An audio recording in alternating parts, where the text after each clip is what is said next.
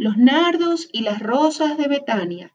Una noche oscura de abril, el hermoso y frondoso jardín de Betania botaba un olor particular que al mezclarse con la vibrante brisa de verano evocaba recuerdos inolvidables que nunca olvidará en el pensamiento de la dulce Betania.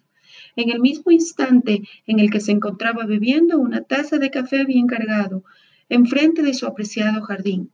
Matices y colores envolvían ese envidiado jardín, pero era la elegancia de los nardos y la altivez de las rosas quienes le daban un toque especial que incitaban a apreciarlo de arriba abajo y de abajo arriba.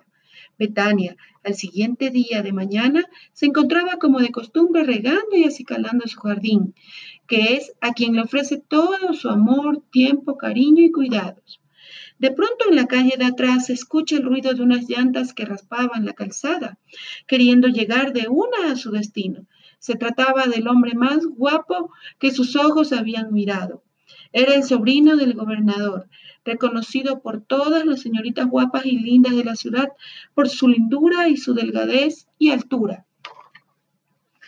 Pero para el guapísimo y distinguidísimo joven no había mujer más bonita que Betania, su tierna y envolvente figura y su carita de angelical no le permitieron mirar a otro lado.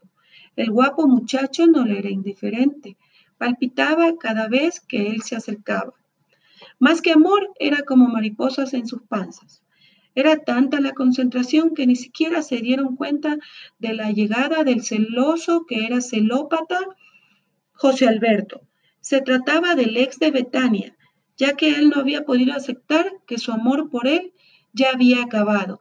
Sin darle chance a nada, le metió un solo disparo en el corazón a la linda señorita y con voz chillona le dijo, mirando al asustado novio, ahí está, te la regalo.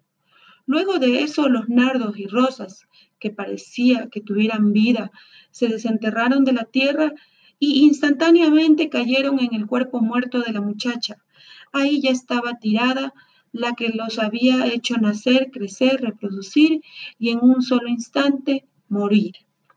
Nada no tenía sentido si ella no estaba.